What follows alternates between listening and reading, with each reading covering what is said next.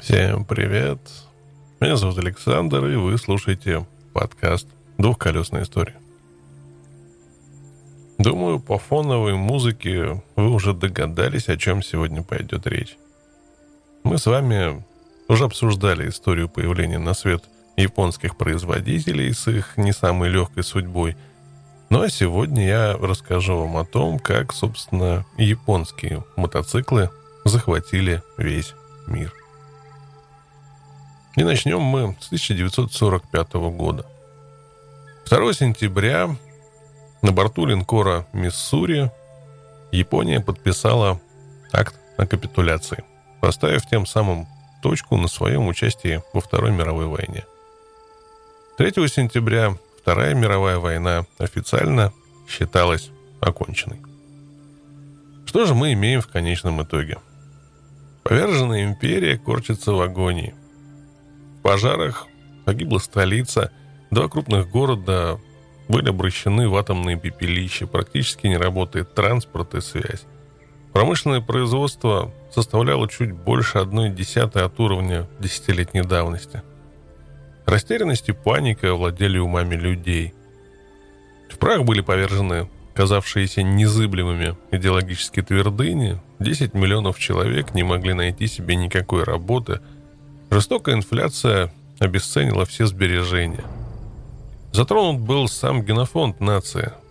Сотни тысяч молодых людей были принесены в жертву имперским амбициям, а туберкулез в той или иной форме был распространен чуть ли не на каждого четвертого жителя этой страны. Все это не кусок антиутопической книги, это суровая реальность. Реальность Японии 1946 года. Как же произошло чудесное воскрешение? Вряд ли американцы, полностью прибравшие к рукам управление страной после капитуляции, были заинтересованы в появлении на ее руинах экономического супергиганта. Но даже если они и не питали к Японии теплых чувств, то невольно выступили в роли того злого духа, который, желая зла, творит добро. Устремления американской администрации были достаточно ясны – Никогда, ни при каких условиях Япония не должна более представлять военные угрозы для США. Но, взяв в свои руки всю полноту власти, американцы столкнулись и с другой проблемой. Полуголодное, озлобленное население надо было кормить, одевать, ему предстояло дать крышу над головой. Из двух путей Вечно держать японцев на подачках или дать им возможность обустроить свою жизнь собственными руками, практично американцы предпочли второй. О том, что Япония когда-нибудь станет их конкурентом, никто всерьез не думал. За японскими товарами давно укрепилась репутация низкопробной дешевки, а единственными конкурентоспособными изделиями островной империи были веера и ширмы. Колоссальное финансово-промышленное объединение Зайбацу – Основы экономики довоенной Японии были подозрительно похожи на наше министерство. Супермонополистичные, неповоротливые, ориентированные не столько на потребителя, сколько на государственную казну. С их распуска и начали американцы свою экономическую программу. Были приняты меры по демонополизации, приватизации экономики.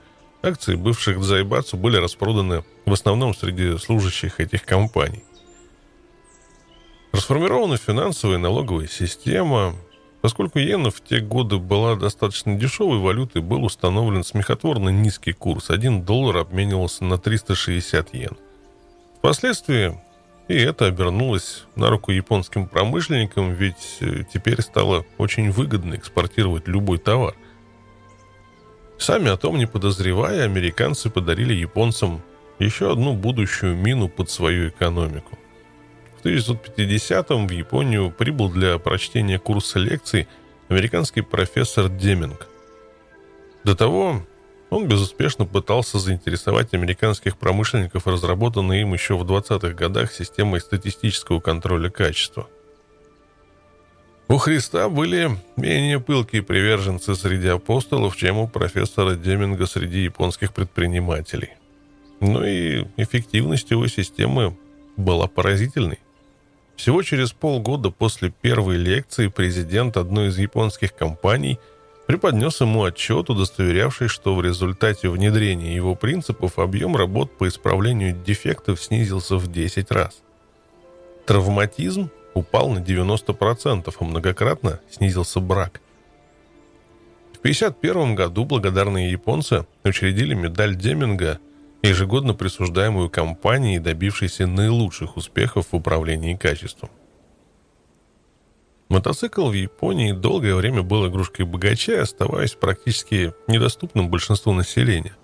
В довоенные годы выпуск мотоциклов медленно рос от 1350 штук в 1930 году до 3000 в 40 Под стать этому вялому росту были и качество, и технологический уровень. Мигура 297 1937 года, копия английского 500-кубового велосета – трехлетней давности развивал мощность всего 13 лошадей против 19 у прототипа. Мизерными оставались мотопроизводства и в первые послевоенные годы. 500 штук в 46 году, 1000 в 48, 2600 в 50. Перелом наступил лишь через год. 11 510 мотоциклов в 51. Больше 100 тысяч в 52 200 тысяч в 55-м и почти 400 в 58-м. А в 1960 году был взят миллионный рубеж. Что спровоцировало такой взрыв? А, все просто. Заработали экономические рычаги, установленные американской администрацией. Умелое манипулирование налогами, дотациями поощряло промышленников к расширению производства – Низкий курс иены служил надежной защитой от импорта. Во время войны в Корее американцы разместили в Японии много военных заказов. Это тоже поспособствовало повышению деловой активности и помогло рассчитаться с внешней задолженностью. Под давлением профсоюзов предприниматели поняли простую истину. Чтобы человек лучше работал, надо дать ему заработать. Едва улучшилось благосостояние рабочих, как велосипед – традиционный народный транспорт Азии перестал их устраивать. О собственном автомобиле мечтать еще не приходилось, мечтой стал мотовелосипед, мотороллер или мотоцикл. В 1952 году свои мотосредства предлагали потребителю 120 фирм. Это был рекордный показатель. С тех пор их количество неуклонно сокращалось, пока не осталось лишь 4 гиганта. В своих проектах японские конструкторы не стеснялись прямых заимствований. BMW, Harley Davidson, BSA, Adler, Цундап, ДКВ, Sunbeam. Трудно было найти порядочную мотоциклетную фирму, которая не была бы интеллектуально ограблена подобным образом. В 1957 году французский журнал Motor Review описал новую модель Honda вот так. Передняя вилка Adler, рама Пух, Корпус фары Ариэль, глушитель Нортон, головка цилиндра Эса, цилиндр Хорекс. Так что первое условие технического прогресса, конкуренция, была налицо. Правда, долгое время она оставалась только внутренней. От иноземного нашествия японский рынок был надежно защищен. Экспорт мотоциклов начался в 1947-м и составил целых 10 машин. Через 10 лет он вырос аж до 400. Причиной тому и казавшийся необъятным внутренний рынок, и, что греха таить, низкое качество мотоциклов, далеко не дотягивающих по своему уровню до лучших европейских машин. Те немногие мотоциклы, что шли на экспорт, как правило, отправлялись в Филиппины, в Таиланд, в Индонезию. Когда в конце 50-х японские мотоциклы появились вдруг на рынках США и Европы, знатоки были потрясены. Ну, представьте себе – атаку советских компьютеров на японский рынок. Мало того, по этим мотоциклам было видно, что период ученичества остался далеко позади. Да, оставался еще простор для догадок о том, как, откуда повзаимствована конструкция той или иной детали, но в целом мотоциклы производили вполне благоприятное впечатление – Например, 250-кубовая Honda Dream, хотя и отличалась своеобразным японским дизайном, впечатляла прекрасно проработанным двухцилиндровым четырехклапанным двигателем с верхним распределительным валом и превосходной по тем временам мощностью в 20 лошадей. А потребители вскоре убедились и в надежности японских мотоциклов. Уроки профессора Деминга не пропали даром. Но конкуренция была сильна, рынок перенасыщен, знаменитейшие марки БСА, Ява, Триумф и многие другие противостояли новичкам. Что же стало козырем японцев? Стратегией фирмы Honda в США, например, стала ставка на новое поколение. Оно появилось благодаря послевоенному буму рождаемости. Дети подрастали и уже достигли того возраста, когда им позволено будет мечтать о мотоцикле. Но прежде надо было разрушить стереотип. Тот самый стереотип в создании их родителей, ассоциировавших слово «мотоциклист» с нечесанным хулиганом, но вонючим и громыхающим чудовищем. И свою рекламную кампанию Honda развернула под лозунгом «На Хонде ездят прекраснейшие люди». Свое наступление на американский рынок фирма начала с 50-кубовой модели Суперкуб. Маленького симбиоза мотоцикла и мотороллера, весьма популярного в Японии. И хотя эта маленькая Honda была бесконечно далека от запросов тех, кто считал себя истинными мотоциклистами, свое дело она сделала. Опасавшиеся за своих чад родители за мотоцикл ее не считали и с охотой уступали просьбам детей купить им эту привлекательную игрушку. Подросшим детям фирма предлагала Небольшие настоящие мотоциклы с двигателями рабочим объемом 90 и 125 кубиков, а для тех, кто вырос в программе были модели 250 и 300 кубиков, так что любитель мотоциклов мог не расставаться с маркой, научившей его ездить. По-другому начала фирма Yamaha. В 1958 году она выиграла серию местных американских гонок благодаря новой модели – Легкая 250-кубовая машина с двухцилиндровым двухтактным двигателем была способна развивать скорость в 140 км в час и на дороге могла посостязаться и с Харлеями, и с 500-кубовыми британскими мотоциклами. По этому же пути созданию скоростных двухтактных двоек, по динамике не уступавших европейским мотоциклам вдвое большего рабочего объема, пошла и Сузуки. А позднее к ним присоединилась Кавасаки. Впрочем, эти фирмы не забывали и рецепты Honda – растить потребителя с молоду. Тем более, что 50-кубовые модели составляли основу продаж Suzuki и Yamaha в Японии. В свою очередь, Honda помнила, что путь к сердцу американского мотолюбителя лежит через мощные скоростные мотоциклы. Верный принципу мотоцикл умеренного рабочего объема с динамикой мотоцикла вдвое больше кубатуры – в 1965 году она выпустила модель CB450 с двигателем мощностью в 43 лошади и максимальной скоростью 180 км в час. Конструкция этого короткоходного двигателя с двумя верхними распредвалами впервые для серийного мотоцикла облегчала его гоночное происхождение. Мотогонки были еще одной волшебной палочкой, открывавшей двери мировых рынков. Еще в 50-е японские фирмы боролись между собой за победу на самой престижной в Японии гонке Осама. А в конце десятилетия вместе с выходом на международные рынки они приняли участие в чемпионате мира по шоссейно-кольцевым мотогонкам. Причем они не декларировали, что главное участие. Нет, им нужен был только титул чемпиона мира. И ради этой цели они не жалели средств, создавая совершенно фантастические двигатели, переманивая конструкторов и гонщиков. Шестицилиндровые 250-кубовые двигатели, пятицилиндровые 125-кубовые, даже трехцилиндровые 50-кубовые. Было испробовано все. Первый проложила дорогу на мировой чемпионат Honda. 1959-м три ее мотоцикла класса 125 кубических сантиметров заняли 7, 8 и 9 места в самой престижной гонке «Турист Трофи». Успех окрылил фирму, и она форсировала свою гоночную программу. В 61-м Том Филлипс и Майкл Хейлвуд принесли ей сразу два чемпионских титула. Не отстали и другие японские компании. В 62-м впервые вкусила сладость обладания чемпионским титулом Сузуки. В 64-м – Ямаха – в 69-м Кавасаки. А чемпионат мира превратился в чемпионат гонщиков мира на японских мотоциклах. Причем японцы обнаружили, что мотогонки не только превосходная реклама, но и отличная школа для конструкторов.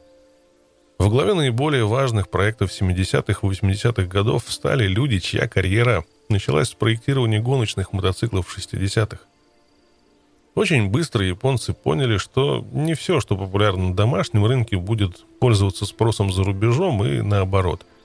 Даже дизайн машин, идущих на экспорт, утратил японский стиль, получив более чистые европейские линии. А вскоре были созданы модели, такие как уже упомянутая Honda CB450, предназначенные только для экспорта и практически не попадавшие на внутренний рынок. Впрочем, маркетинговые изыскания ограничивались только дизайном. В 60-е годы росло число мотоциклистов, любивших съезжать с асфальта на лесные тропки, и европейские и японские фирмы делали для них варианты обычных дорожных машин с поднятыми глушителями, крыльями и чуть более вездеходными шинами – но по характеристике двигателей и подвесок, по жесткости рамы, такой мотоцикл дорожного практически не отличался. Истинных любителей бездорожья он мало устраивал. Поэтому в 1967-м фирма Yamaha представила модель PT-1. Первый в мире мотоцикл, спроектированный специально для эксплуатации как на дорогах, так и бездорожья. Так родился новый класс мотоциклов, получивших вначале название эндуро, а потом более точное мотоцикл двойного назначения. Популярность их огромна. Сейчас за рубежом они составляют до половины всех проданных мотосредств. Если в конце 50-х годов к японским мотоциклам в Европе относились как к курьезу, то всего через пять лет здешним мотопромышленникам стало не до смеха. Мотоциклисты всего мира оценили практичность и технические качества японских машин. Умелая реклама и неизменные спортивные успехи убеждали колеблющихся. Тяжелее всего пришлось английской мотопромышленности, занимавшей в 50-х годах ведущие позиции. Энергичные восточные конкуренты активно вытесняли британцев с рынка, и 60-е годы отмечены полным крахом всемирно известных фирм, многие из которых вели свою родословную с самого начала века – Ариэль, Мачлес, Роyal Энфилд, Пантер. Но оставался еще один класс мотоциклов, где сохраняли свои позиции Нортон, BSI, BMW. Тяжелые мотоциклы большого рабочего объема. Как бы ни были хороши легкие японские машины, оставалось в силе старое утверждение. Лишних кубиков мотоциклетному двигателю ничто не заменит. Любопытно, что попытки японцев продавать на американском рынке – пользовавшиеся неплохим спросом с самой Японии копии больших европейских мотоциклов, провалились с треском. Ни Лилак К-92, весьма неплохая реплика BMW, ни Kawasaki 650 XVI, выполненная на тему BSA, успеха не имели. Прорыв осуществила фирма Honda – Вновь был использован богатый спортивный опыт, и двигатель нового мотоцикла явно обнаруживал родство с гоночными конструкциями. Это был первый супермото в современном понимании этого слова. 736 кубиков рабочего объема, 67 лошадей, 200 км в час и 4 цилиндра. Хотя Honda CB750 была не первой, которая использовала такую компоновку – но именно этому мотоциклу было суждено положить раздел между эпохами. После того, как он был показан на выставках 68 года, стало ясно. Мотоцикл совсем другой. И мир стал принадлежать японским мотоциклам. Уроки у этой мирной агрессии просты. Выпускать не то, что проще, а то, что нужно потребителю. Проявить особую заботу о качестве. Тот покупатель, которому достанется один единственный бракованный мотоцикл из годовой программы будет считать, что ничего хорошего вы делать не умеете. Ну и не забывать о таком мощном рычаге, как спорт. История терпеливо учит нас на чужих примерах. Жаль, что мы остаемся глухи к ее урокам.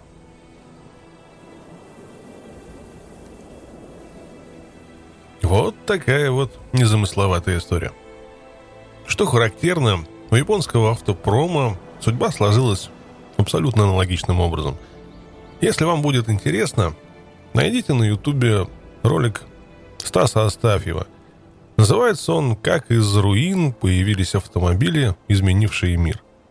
Он идет почти три часа, но оно того стоит. Интересно будет даже далекому от машины и мотоциклов человеку.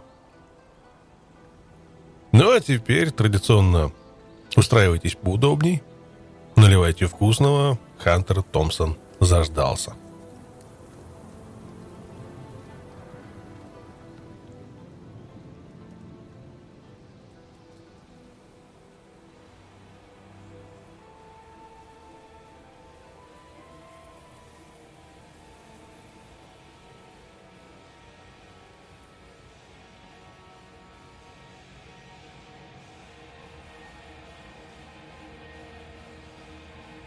Если бы речь не шла о присутствии немытых, полуобразованных и аморфных пидоров несовершенных, неразумных и абсурдных бесконечных формах очаровательного человеческого головастика, небосклон не расплылся бы в такой широкой ухмылке. Фрэнк Мур Колби. Мнимое обязательство. Ангелы ада, собравшись группой, очень часто нарочно косят под дурачков. Но отказать им в сообразительности и смекалке невозможно. Их любовь путешествовать большими компаниями не имеет ничего общего с шоу-бизнесом и абсолютно с ним не связана. Она никоим образом не порождена различными извращениями, дефектами, которые так изобилуют их собирательный образ. Конечно, все эти факторы играют определенную роль, но основным движущим моментом в их действиях является все-таки прагматизм. Если хочешь, чтобы легавые оставили тебя в покое, ты должен поразить чем-нибудь их до глубины души, объясняет Баргер. Если мы собираем тусовку, в которой меньше 15 байков, они всегда на нас наедут. Но если будет сотня другая, они окружат нас своим чертовым эскортом и выкажут нам даже какое-то уважение. Легавые ничем не отличаются от других. Им нужно именно такое количество неприятностей, с которыми они, по их мнению, могут справиться. Но не больше. Эти слова не были пустым звуком для Бейслейк. Уже принимавшего в 63 году один из пробегов ангелов, когда в результате была осквернена местная церковь.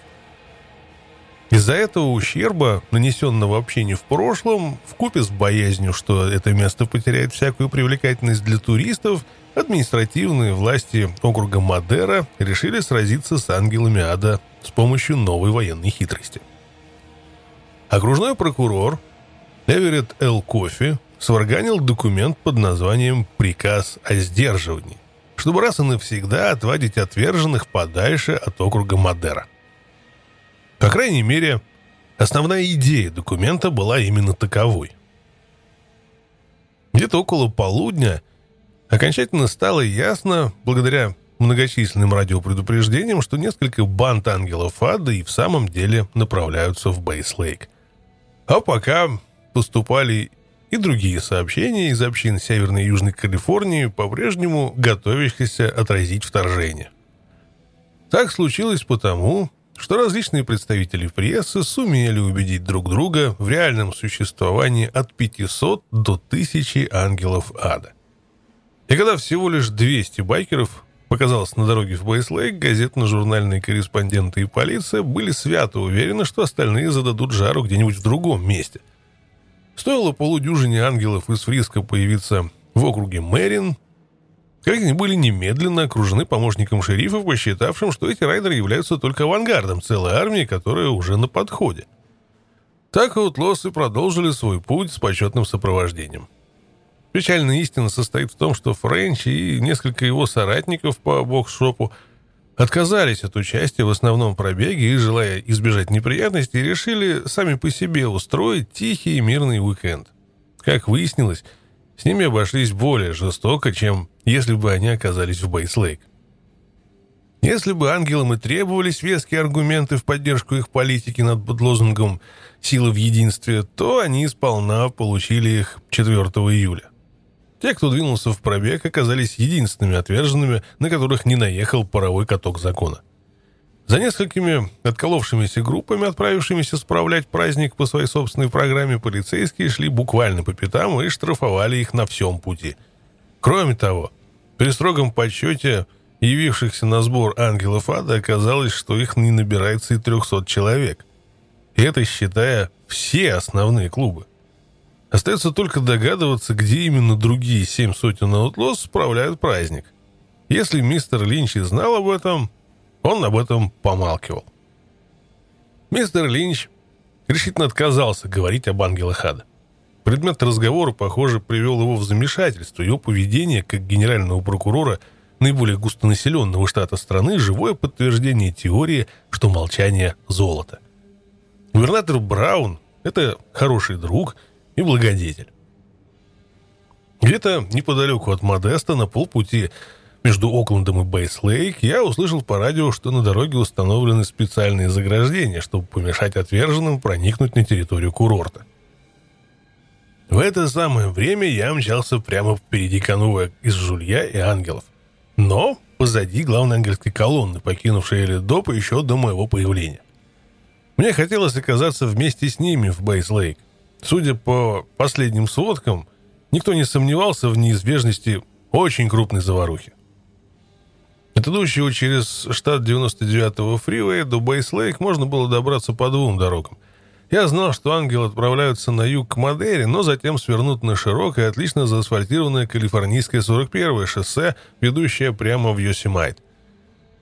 Другой приемлемый маршрут на 50 миль короче, но это лабиринт из развилок, полумощенных проселочных дорог, идущих через горы, и начинается он от э, Мерседы и поднимается вверх Татл, Пленанда, Марипозе и Буджеку. Если верить карте, последние 20 миль, судя по всему, они должны были оказаться покрытой гравием козлиной тропой. Моя машина пыхтела, хрипела и шумовала на всем пути от Сан-Франциско, но я повернул налево у Мерседа. Окончательно добив свое авто долгой гонкой по предгорью – напоминавший бешеное катание на американских горках. Лишь двое заблудившихся отверженных повторили мою ошибку, избрав тот же маршрут. Я проехал мимо одного из них, он склонился над дорожной картой на допотопной бензоколонке рядом с баром «Мормон». Другой, с девушкой на заднем сидении, отчаянно сигналя пристроился ко мне в хвост, поднимаясь к морепозе. Температура к полудню достигла почти 105 градусов, и казалось, что коричневые калифорнийские холмы вот-вот зайдутся в пламени пожара. Единственная зелень, украшавшая пейзаж, это громко поросшая кустарником и карликовыми дубами, нависающими над долиной. Весьма осведомленные лица утверждают, что такие сучковатые маленькие деревья прижились только в двух местах на этой земле – Калифорнии и Иерусалиме. Как бы там ни было, они отлично горят, и если Айгон займется внизу в траве, главная работа резервных пожарных команд будет состоять в том, чтобы не дать ему добраться до дубов, согнувшихся от сухого ветра, подобно армии нервных девственниц. Вот вам и шквал огня, ждущий своей заветной искры. Я тащился позади пожарной машины, когда мимо проскочил какой-то отбившийся утло — он, очевидно, совершенно устал от черепашьего темпа и вгрызся на своем борове в первый же образовавшийся на секунду просвет, включив вторую передачу. Он не переключал ее, пока не поравнялся со мной, а затем уже ломанулся вперед на третий. Люди из пожарной команды уставились на него так, как если бы на глазах у них через дорогу промчался ошалевший от жары белый медведь. Байк моментально улетучился, но лязг и резкий звук от рычага переключения передач завис в воздухе. Ощущение было такое, словно над нами только что пролетел реактивный самолет. И за это мгновение пожарники успели рассмотреть волосатого райдера. Свастику на бензобаке, девушку на заднем сиденье. Это явление было настолько неописуемо странным для них, привыкших обозревать горы, что они открыли от изумления рты. Да так и застыли. Проехав несколько миль к западу от Марипозы, углубившись в горы, я услышал очередные новости по радио. Мотоциклетный клуб «Ангелов Ада» приехал в Бейслейк, и, как нам сообщают, члены клуба пытаются проникнуть в курортную зону. Власти, имеющие на руках распоряжение суда об ограничении въезда, выставили на дороге заграждения, пытаясь помешать мотоциклистам попасть в курортную зону и оставаться там в течение долгого праздничного уикенда. Если дорожные заграждения будут размещены в стратегически правильно выбранных местах, тогда они действительно помешают съезду отверженных, перекрыв им доступ к общественным кемпингам в национальном парке, и вынудят их собраться в местах, где ангелы, учитывая саму природу и характер подобных сборищ, как пить дать нарушат какой-нибудь окружной или муниципальный закон. Затор в Оукхерст в непосредственной близости от границ национального парка – может создать такую ситуацию, которая приведет к аресту ангелов либо заблокированию движения по хайвею, либо за то, что они свернули с дороги и вторглись в частные владения. При наличии хоть капли воображения с помощью дорожных заграждений можно заставить одну группу отверженных повернуть на юг, а вторую на север. У властей не было недостатка в подручных средствах, чтобы помешать пробегу ангелов Ада к Бейслейк. Но повторялась все та же старая история – Полиция ожидала встретить ни много ни мало пять сотен упырей, направляющихся сюда для шумного скандала. Заграждения на дороге какое-то время смогут сдерживать варваров, но насколько их хватит? А что потом? Думать, что ангелы проедут две сотни миль ради своей вечеринки, а затем их удастся завернуть заграждением за 10 миль от места их сбора, значит выдавать желаемое за действительное. Конечно же, здесь будет насилие, кровавая схватка на главном хайвее, на виду потока машин с отдыхающими, которым придется вернуться на много миль назад. Был такой вариант – позволить все-таки Аутлос проехать, но и это тоже было весьма чревато трагичными последствиями. Получалась стопроцентно гарантированная головоломка, провокационный вызов, брошенный законодательству и социальному устройству округа Мадера. На бензоколонке в Маривпозе я спросил дорогу к Бейслейк. Рабочий, мальчик лет около 15, серьезно посоветовал мне отправиться куда-нибудь еще. «Ангелады собираются разнести здесь все в клочья», — поведал он. Вот же рассказ о них в журнале Life. Господи, да почему же все сегодня приспичило отправиться на озеро Бейс? Эти парни ужасны, они выжгут здесь все дотла. Я заявил ему, что я мастер по карате и хотел бы поучаствовать в происходящем. Когда я уезжал с заправки, мальчик попросил меня поберечь себя и не испытывать судьбы. «Ангелы ада гораздо хуже, чем вы думаете», — проговорил он. «Они готовы броситься грудью на амбразуры пулеметов».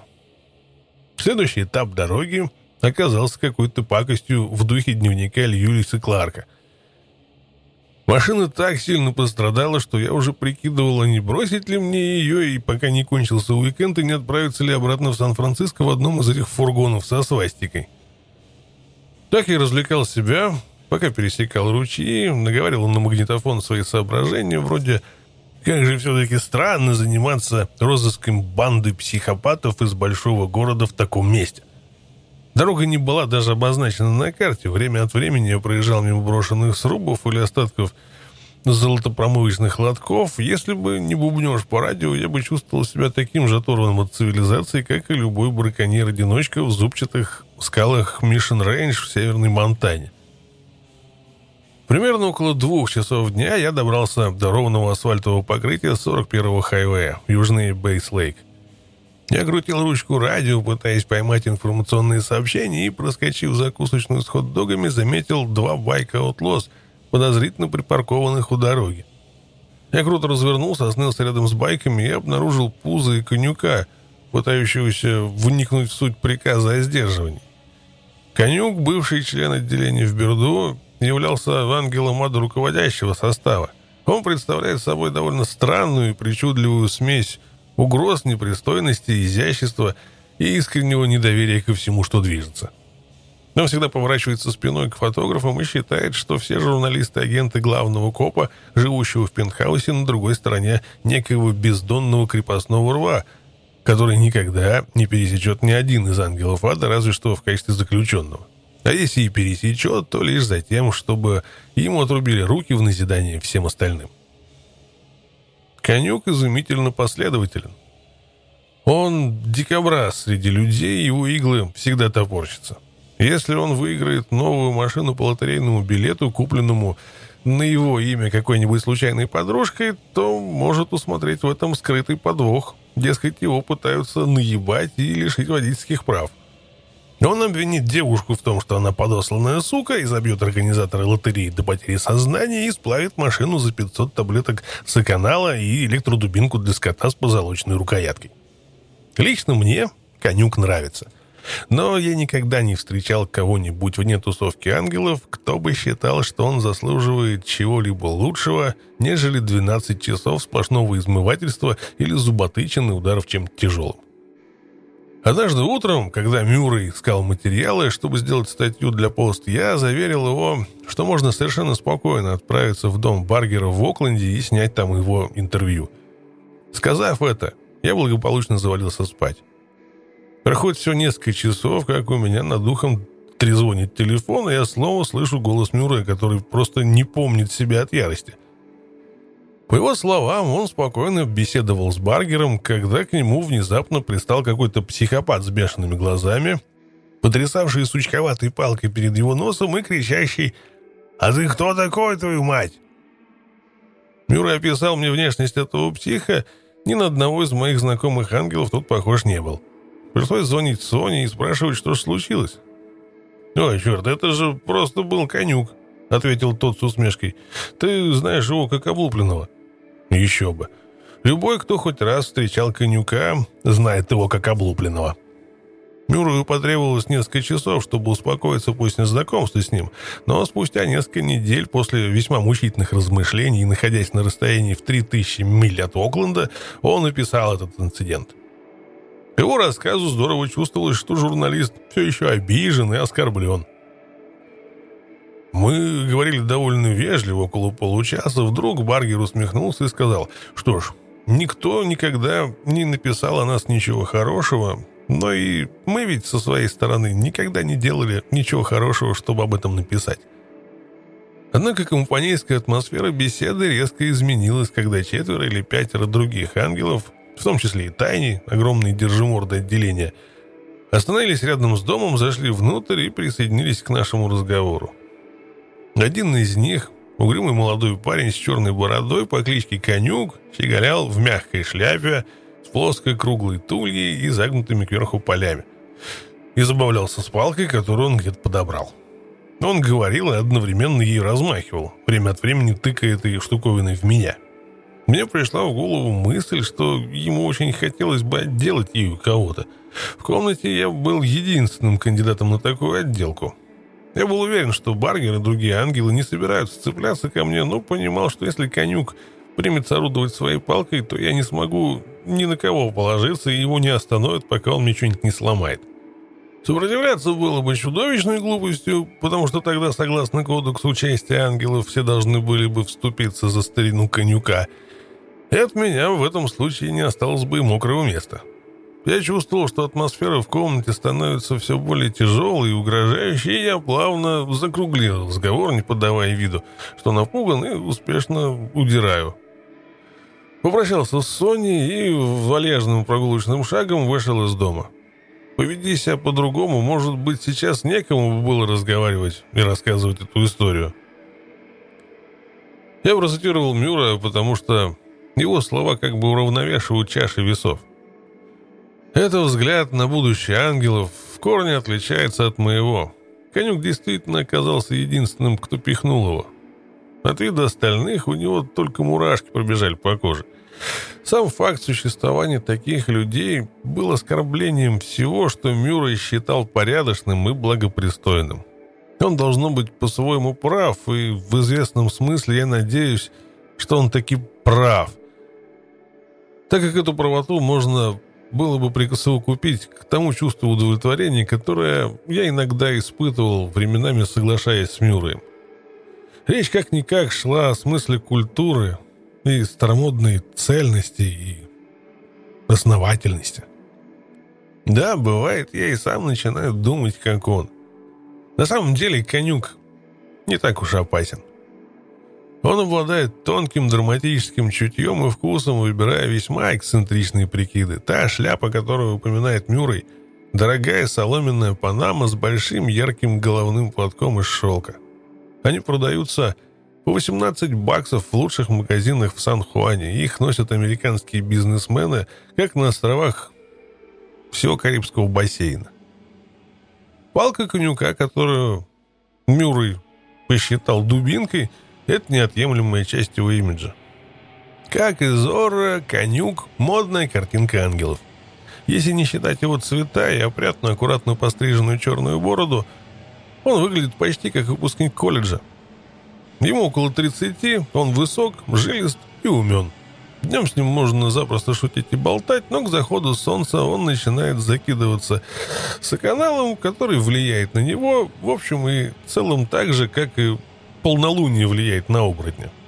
Взгляд его становится мутным, он рычит, якобы подпевая музыкальному автомату, судорожно сжимает кулаки, шатается вокруг дома, пребывая в злобном унынии – полуночи он становится по-настоящему опасен. Шаровая молния в человеческом обличии, ищущая кого бы ударить. Моя первая встреча с конюком произошла как раз у этой забегаловки с хот-догами рядом с Бейс Лейк. Он и сидели за столом во внутреннем дворике, ломая голову над пятистраничным документом, который попал им в руки за несколько минут до моего появления. «Они устроили заграждение у Коурсголд», — заметил Пузо. «Любой, кто проезжает, то получает вот такие фишки. А еще они тебя фотографируют, когда вручают тебе эту Филькину грамоту». «Ну, этот грязный сукин сын», — вдруг выдал конюк. «Кто?» — спросил я.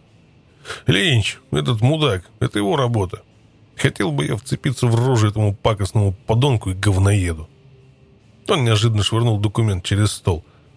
«Держи и читай. Может, ты мне скажешь, что все это значит?» «Да нет, блядь, не скажешь. Никто не может понять смысл всего этого дерьма». Дерьмо было заглавлено распоряжение, разъясняющее причину, почему предварительное судебное постановление не должно оспариваться и почему издан приказ о временном сдерживании. В качестве истцов упоминались граждане штата Калифорнии, а в качестве ответчиков были выведены Джон Доу, Джон и Джейн Доу, общее обозначение мужчины и женщины. В количестве от 1 до 500 и Джейн Доу также в количестве от 1 до 500. Ответчиков можно было рассматривать и каждого по отдельности, и всех вместе, объединенных названием и стилем ангелов ада или одного процента, или сбежавших из гроба, или рабов сатаны, или железных всадников, или черных и голубых, или багряных и розовых, или красных и желтых, разнообразных, собравшихся для проведения этой акции ассоциаций. Цель этого распоряжения была ясна, но специфический язык был такой же расплывчатый, как и перечень ответчиков, которые, должно быть, повзаимствовали с какой-нибудь вырезки из бульварной газетенки конца 50-х. Это было временное судебное постановление, применимое к любому, кого сфотографировали, когда он получал копию документа из рук полиции. Распоряжением запрещалось нарушать любой общественный закон, законодательный акт или постановление муниципального органа или совершать любое нарушение общественного порядка. Любое поведение, которое можно считать непристойным и оскорбительным, или иметь при себе с целью последующего использования в качестве оружия любые небольшие обтянутые кожей дубинки, которые обычно оглушают противника, а также рогатки, палки, металлические прутья, обрезы, кастеты, ножи с укидным лезвием, колесные цепи и огнестрельное оружие любого типа. В качестве причины, подтолкнувшей к написанию этого распоряжения, проводился инцидент двухлетней давности в церкви Литл Пайнс. Обвиняемые были пьяны, а затем незаконно вломились в упомянутую церковь, без всякого разрешения захватили различные деяния церковного хора, надели их на себя и стали маршировать в них, бесстыдно разъезжая на мотоциклах, употребляя бранные слова и непотребные выражения.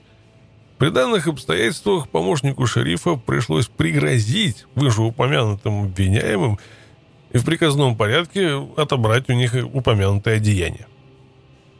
Вторая страница документа потрясала жалобным тоном изложения. В ней утверждалось, что, дескать, в штате Калифорния хорошо известно, что члены этих объединений запугиванием, избиениями и другими выходками, в общем и целом сопряженными с насилием, пытаются нарушить спокойствие в районе, где они собираются. Вспышки насилия обыкновенно сопровождают такие сборища, а это приводит к нанесению телесных повреждений и возможным смертям среди членов общины – Единственный разумный способ для любого индивида избежать этого насилия – оставаться дома или выехать из того района, в пределах которого находятся члены обвиняемых объединений. К великому удовольствию конюка я не смог толком объяснить, что сей документ означает. Не смог это сделать несколько недель спустя один из адвокатов Сан-Франциско, который пытался мне растолковать положение распоряжения.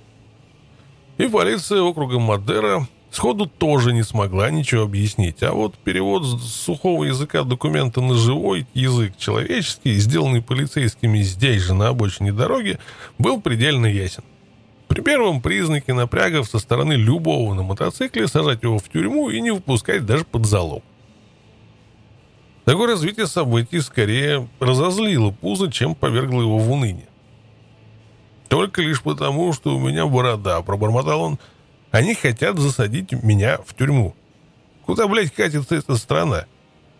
Я бы пытался сформулировать ответ на этот вопрос, как вдруг всего в десяти футах от того места, где мы сидели, остановилась машина дорожного патруля. Я быстро поставил на судебное постановление свою банку пива. Вроде бы как спрятал. Два копа просто сидели в тачке, уставившись на нас, а на приборной доске напротив них торчал дробовик. Пронзительный голос диспетчера пулеметоподобно трещал по радио, рассказывая о различных передвижениях ангелов ада. По сообщениям из Фриска, никаких арестов. Многочисленные группы движутся по 99-му хайвею. Группа из 20 человек остановлена у заграждения к западу от Бейслейк. Я решил наговорить кое-что на вленку, надеясь, что вид магнитофона помешает полицейским сразу застрелить всех нас троих, а если по радио им вдруг прикажут принять соответствующие меры.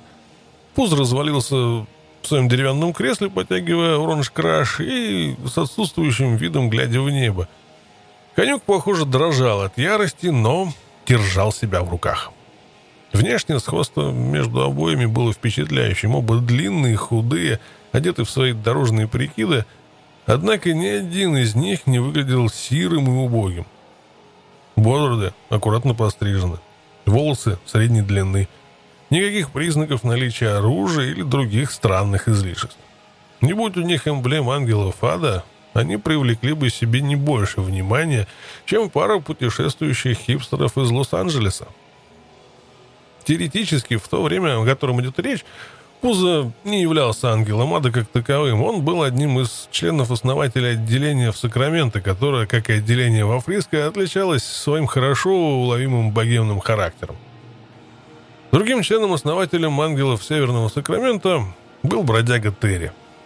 Они всегда неплохо ладили с битниками Сакрамента, и когда отделение переехало в Окленд, они привнесли с собой в клубную атмосферу некое новое культурное влияние.